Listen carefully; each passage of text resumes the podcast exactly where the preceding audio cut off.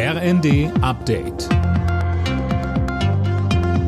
Stündlich neu. Auf den Punkt informiert. Ich bin André Glatzel. Guten Abend. Brüssel ist dafür, dass die Ukraine offiziell EU-Beitrittskandidat wird.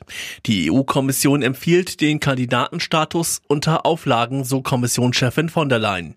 Sie betont, die Ukraine muss eine europäische Perspektive haben, aber noch weitere wichtige Reformen auf den Weg bringen. Nächste Woche beraten die 27 EU-Staats- und Regierungschefs über den Beitrittsantrag aus Kiew. Ganz ähnlich wie die Empfehlung für die Ukraine sieht Brüssels Einschätzung zu Moldau aus aus. Bei Georgien ist die Kommission etwas zurückhaltender. Der britische Premier Boris Johnson ist in die Ukraine gereist. In Kiew berät er mit Präsident Zelensky. Im Gepäck hat er ein Angebot für ein großes Ausbildungsprogramm für die ukrainische Armee.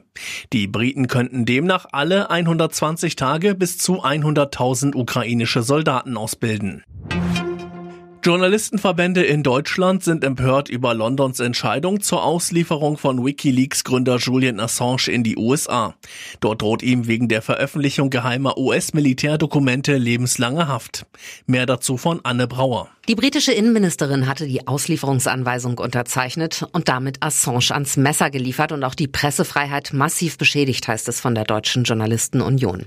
Der Deutsche Journalistenverband weist darauf hin, dass Wikileaks US-Kriegsverbrechen in Afghanistan und im Irak aufgedeckt hat. Die US-Justiz solle die Spionageanklage fallen lassen. Die Bundesregierung äußert sich zurückhaltend und verweist darauf, dass der Rechtsweg für Assange noch nicht ausgeschöpft ist. Sensation am Strand von Rügen. Erstmals in der Geschichte ist auf der Ostseeinsel ein Walross gesichtet worden.